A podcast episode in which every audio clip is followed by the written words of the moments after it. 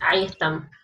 Hola a todos y a todas aquellos que nos están sintonizando a través de nuestras redes sociales en este humilde programa que tiene como propósito hablar con distintos candidatos del territorio nacional y poner los puntos de vista o también los principios o cómo vamos a abordar esta nueva constitución que la, la cual queremos transformar y tener una nueva sociedad.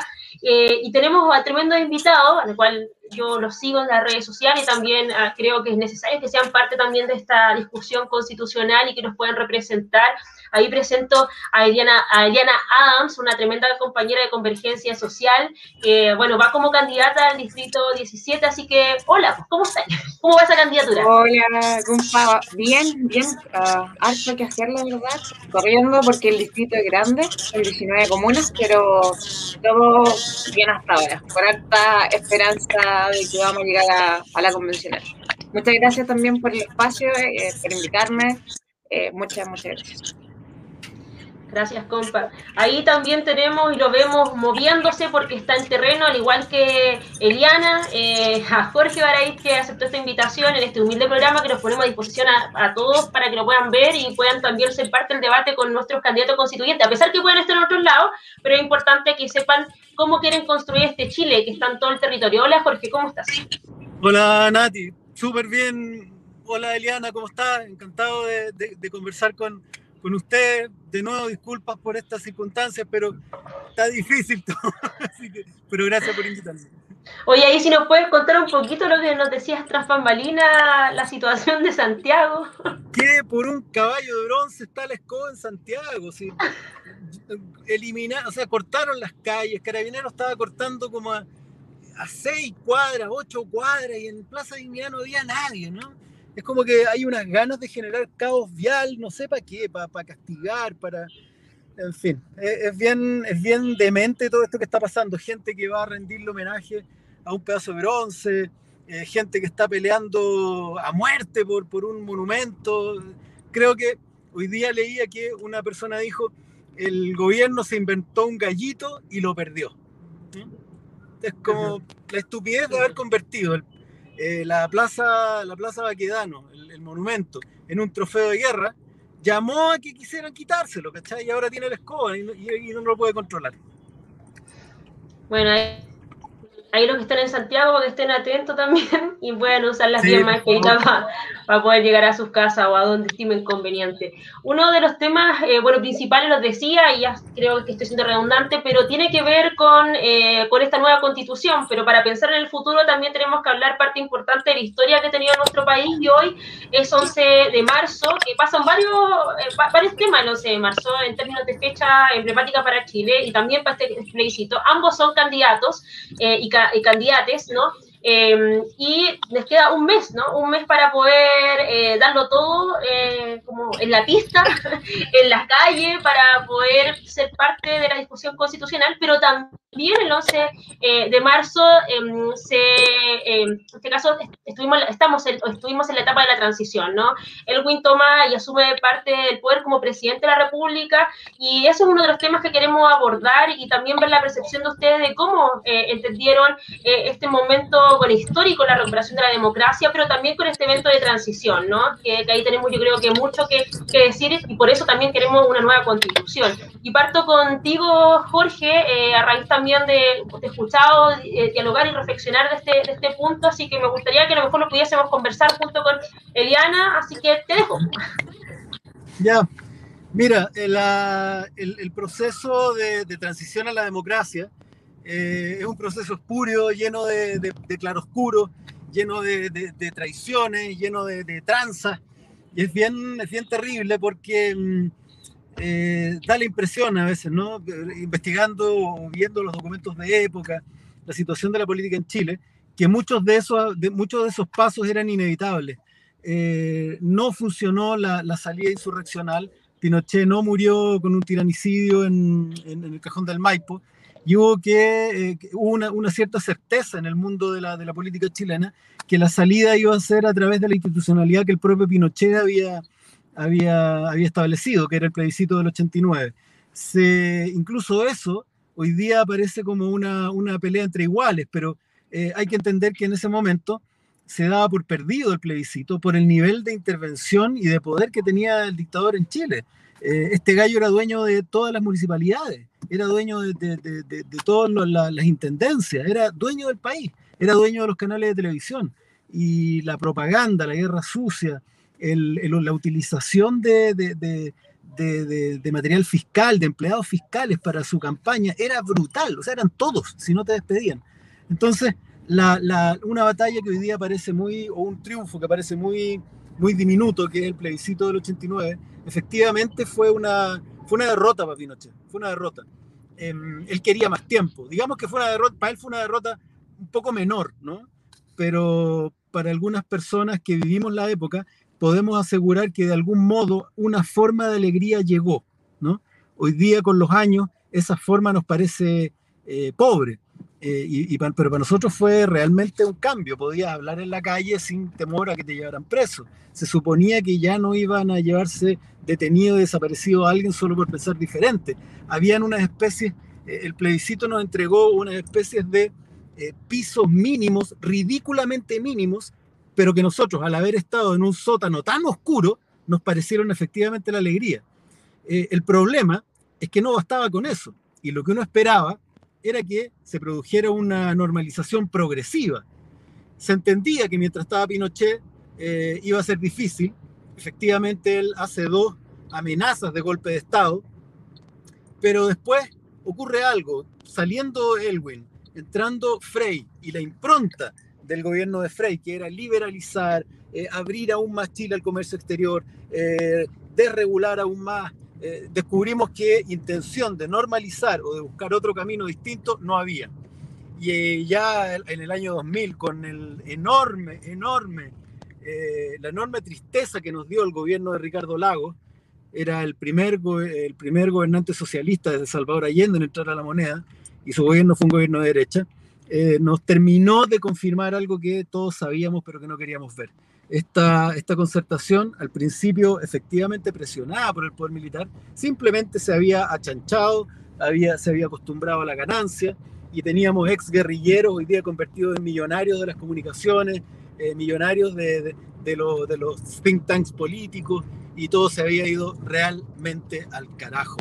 La, se demoró la sociedad chilena, después el siguiente paso fue que la sociedad chilena se convenciera de que ese modelo que nos estaba vendiendo la concertación ahora eh, no era un modelo viable. Hasta hace muy poco tiempo atrás, las personas en general seguían pensando que si se esforzaban mucho, si estudiaban mucho y se sacaban la mugre, quizás algún día los iban a invitar al club de polo, ¿no? Y que iban a pasar a integrar esa, esa, esa elite chilena. Em, incluso, fíjate tú, yo creo que en el, movimiento estudiantil del 2011, eh, los intereses de, de los estudiantes y del movimiento diferían muchísimo con los de las personas comunes y corrientes que salían a la calle. A mí me da la impresión que fue el último estertor del modelo neoliberal en la mente de las personas. Eh, los chilenos comunes y corrientes salieron a la calle no a pedir un país más justo, salieron a pedir una repartija mejor de una torta. Eh, yo tengo la impresión que recién en el 2019 la gente siente que está regresando a los ideales del pueblo de Chile de siempre, que es búsqueda de comunidad, búsqueda de, solución en, forma colectiva, eh, cooperación, solidaridad. Em, eso es lo que a mí me entusiasma más de todo, que en el fondo siento que el 2019 no solo murió la representación de la antigua política para el pueblo chileno, sino también murió el espejismo en el que estábamos embelesados y que lo que ocurrió fue el retorno del gran pueblo de Chile buscando democratizar su democracia. Gracias, Jorge. Hay varios hitos que, o te referías a hechos que pasaron sobre todo en, democracia, ¿no? De vuelta a la democracia, tienen que ver con lo que planteé al principio, ¿no? Con este periodo de transición. Y ahí, Eliana, te quería preguntar cómo eh, reflexionamos, ¿no? Desde la coalición a la cual nosotros pertenecemos, desde, esa transición, ¿no? Cómo hoy día, aprendiendo de ella, eh, sacando lo negativo y también lo positivo, ¿no? Los avances que pudiesen existir, podemos pensar en esta nueva constitución. O sea, yo creo que como avance podemos tener que la mayoría hoy podemos acceder quizá a estudios técnicos, profesionales o profesionales, lo cual nos ha llevado igual a poder cuestionarnos más. Creo que eso ha sido, pero si bien ha sido una ventaja, ha sido a costa de la endeudación de todos los estudiantes eh, de, nuestro país. Y ahí es donde, eh, bien, eh, algo mencionaba Paradit, el movimiento estudiantil, yo creo que igual fue em, sumamente importante para que Chile despertara. O sea, del, del pingunazo en el 2006, luego el 2011, eh, luego la primavera feminista, el 2018 en las universidades. Eh, sin duda, el movimiento estudiantil eh, estuvo en su momento, por así decirlo, dando la cara, queriendo y, mostrando que habían otras formas de, hacer comunidad, de hacer país, de hacer una sociedad y otra forma de, de, relacionarse personalmente entre cada uno. Y eh, luego vienen y van surgiendo nuevos movimientos sociales, no más FP, eh, el movimiento feminista, movimientos ecológicos, y nos vamos dando cuenta de que eh, tenemos el mismo enemigo, que es el modelo neoliberal. además de heteropatriarcal y todo eso, pero ese enemigo en común eh, creo que hoy día todos lo vemos y sabemos que eh, no es al otro, como nos enseñaba este modelo, el modelo neoliberal, a, que quien tenemos que atacar, sino que es al sistema que nos tiene hoy día viviendo de una forma indigna. Entonces ahí em, creo que eh, después de octubre del 2019, efectivamente Chile despertó, Chile cambió Em, y incluso pudimos haber dudado, pudimos haber dudado para el plebiscito. Yo creo que hubo mucha duda. Muchos nos decíamos, oye, si la gente se equivoca, porque muchos decíamos, es que creen que la mixta es paritaria y se van a confundir.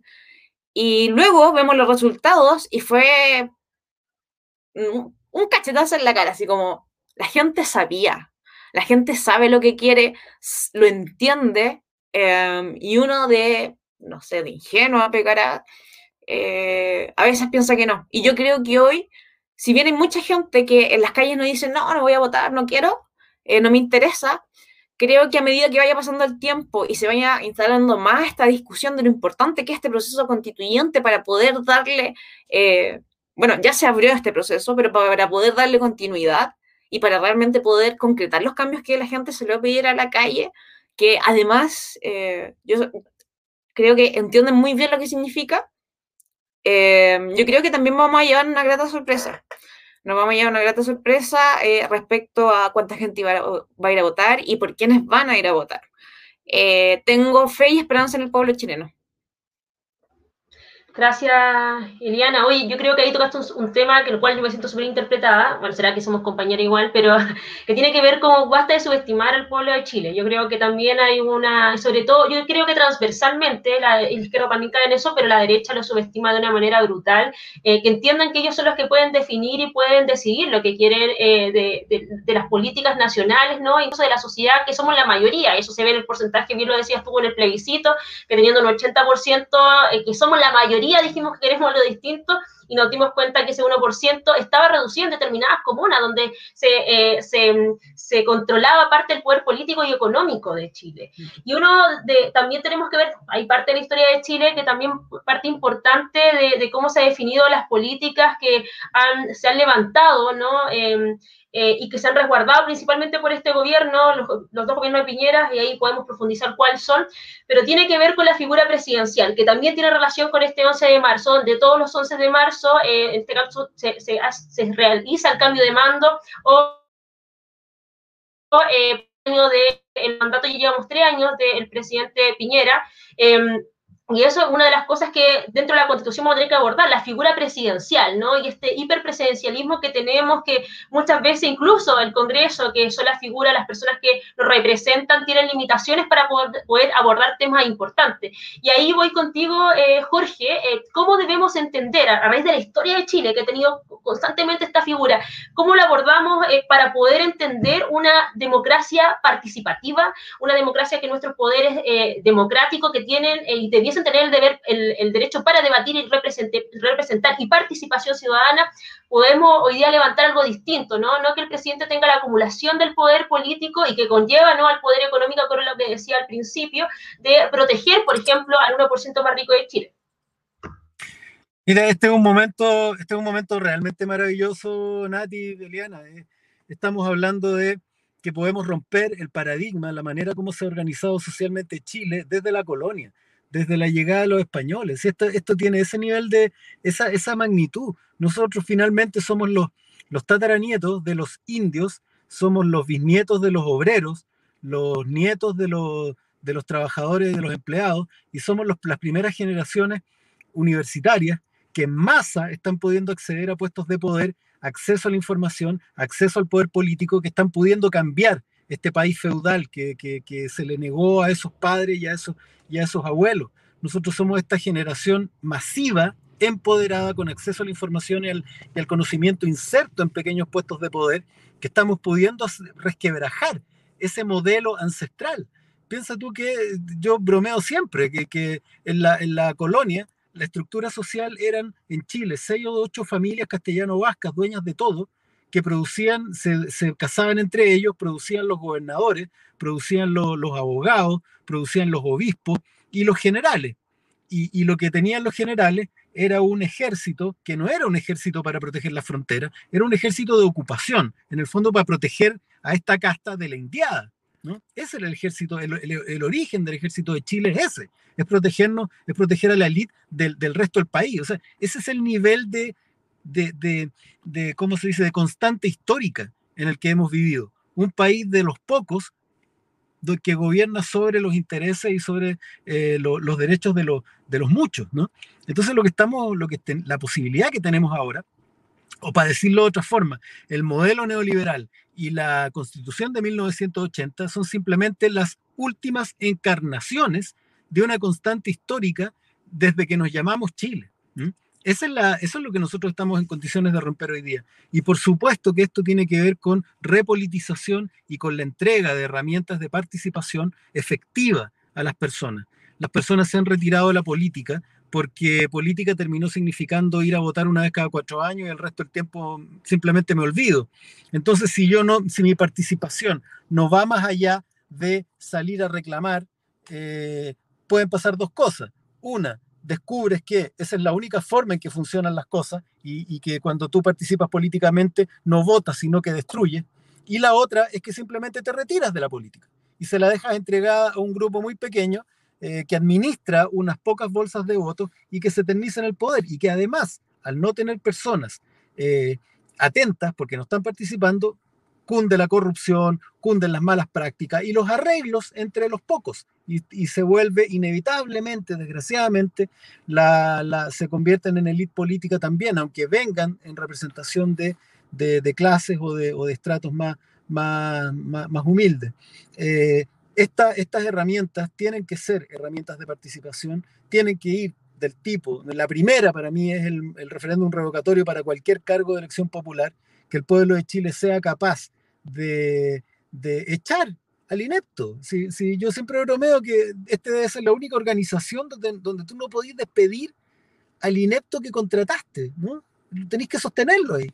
Eh, ¿qué, qué, distinto sería si el pueblo de Chile hubiera podido votar si quería o no a, a, a Piñera? Por dos razones. Si, si, no, si, lo, si, lo, si votaba que saliera, para que saliera y destrabar el proceso, y si votaba que siguiera, para que no siguiera siendo tema, ¿no? Pero este limbo en el que mantenemos muchas de las decisiones del país, porque no hay herramientas de participación popular, solo produce conflictos, indefiniciones y espacios grises donde se producen muchos problemas. Tiene que haber iniciativa popular de ley, sin duda, que la gente sea capaz de representarle al, al, Senado qué es lo que quieren, al Congreso, ¿no? qué es lo que quieren eh, legislar, que exista la posibilidad de em, levantar plebiscitos con resultado vinculante, que también, fíjate tú, sean reconocidas organizaciones espontáneas. Esta esta, esta forma actual tan líquida de organizarse que tiene la sociedad, que no es a través de estamentos rígidos como eh, los partidos políticos, las juntas de vecinos, sino estos conglomerados que de pronto se, se, articulan en torno a una solicitud específica, que también tengan una forma de legitimidad institucional y puedan sus decisiones, si alcanzan ciertos quórums, por supuesto, ser vinculantes en las comunas, en las regiones y en el país. Eh, tenemos que sacarle eh, litros al estanque del presidente de la República y distribuirlo. Que los gobernadores sean verdaderos presidentes regionales, que puedan decidir, incluso en oposición con la moneda, los modelos de desarrollo, para que nunca más desde Santiago le digan a Vallenar, oye, te vamos a poner una zona de sacrificio, y que Vallenar no pueda decir nada. Y, y lo mismo, que los alcaldes sean presidentes comunales, pero que no, no como hoy día, que son verdaderos monarcas, y tengan un consejo que pueda fiscalizar de manera efectiva. Y no solamente el consejo, sino también la comunidad, que sea capaz de elevar iniciativas municipales, que sea capaz de levantar plebiscitos, que pueda participar de, la, de, la, de los planos reguladores, para que no le pongan un edificio de 40 pisos al frente de los patios de, de, donde juegan sus hijos. Em, esto se trata de madurar la sociedad chilena, de entregarle la posibilidad de que decida, entregarle la posibilidad, entregarle las herramientas para que tome el control de, que tome parte del gobierno que le corresponde de su propio país. O si no, vamos a mantener una sociedad infantilizada que solo reclama, que solo peticiona, que solo arma barricadas y que no participa políticamente. Y eso para un país es la muerte, ¿no? Eh, es en parte lo que quería Pinochet, despolitizar el país. Em, esto se trata de, de, eso, de empoderar a la gente a través de entregarle las herramientas apropiadas para que participe y reviva desde abajo la política. Oye, Jorge, ahí tú decías algo que, bueno, a mí me hace mucho sentido, que tiene que ver con el centralismo, que se hace el centralismo político, económico, como bien también lo, lo anunciaba lo decía en la introducción anterior.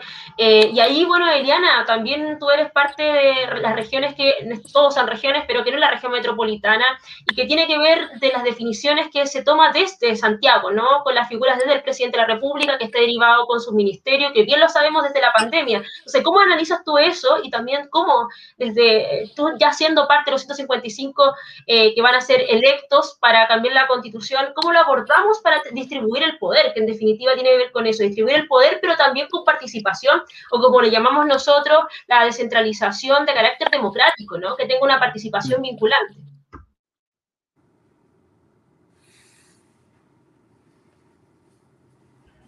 Está muteada, compañera. Estás muteada. Muy importante lo que decías. Perdón, perdón. Eh, antes de comenzar con, la pregunta, solo decir una cosa que no creo que la sociedad chilena esté infantilizada. Eh, quizás le falta madurez política, eh, pero creo que hay que empezar a terminar también con darle un sentido negativo a, la niñez, infancia, a la infantil. Solamente es como una acotación muy pequeña, eh, pero sí creo que puede faltar madurez política por todo lo que ya dijo ahora. Eh, respecto a eh, la pregunta, bueno, primero hay que entender que en Chile tenemos un hiperpresidencialismo que desde la perspectiva histórica, ya nos mencionaba Jorge, en donde la verdad está instaurado igual como un un absurdo de presidencialismo, porque eh, tenemos conflictos entre el, entre el Poder Ejecutivo y el Poder Legislativo, porque tiene eh, solamente eh, el presidente materia exclusiva donde solo él puede llevar proyectos de ley, pero se, ve, se ven trabados porque en el Congreso no tiene mayoría o puede tener mayoría, pero los quórums son irrisoriamente altos, en donde una minoría puede eh, decidir que algo no va o que algo, o que algo sí va, por ejemplo. Eh, y ahí eh, efectivamente es donde nos pega, nos pega mucho este sistema, porque donde está todo centralizado, primero está todo centralizado y mal centralizado. Partamos por ahí. Segundo, eh, ¿cómo nos pega a regiones? Eh, nos pega bien duro, porque eh, como nosotros creemos, y como proyecto también, como candidatura, creemos que nosotros tenemos derecho a decidir nuestro proyecto de vida. Pero, y para decidir nuestro proyecto de vida tenemos que ser parte de la vida en comunidad. Pero hoy día no tenemos eso, no tenemos eso porque todas eh, las leyes, todo viene desde Santiago, o sea, cualquier cosa, hasta, los, hasta el modelo de, urbanismo, cosa que es tan distinta porque somos un país tan largo, eh, viene de Santiago.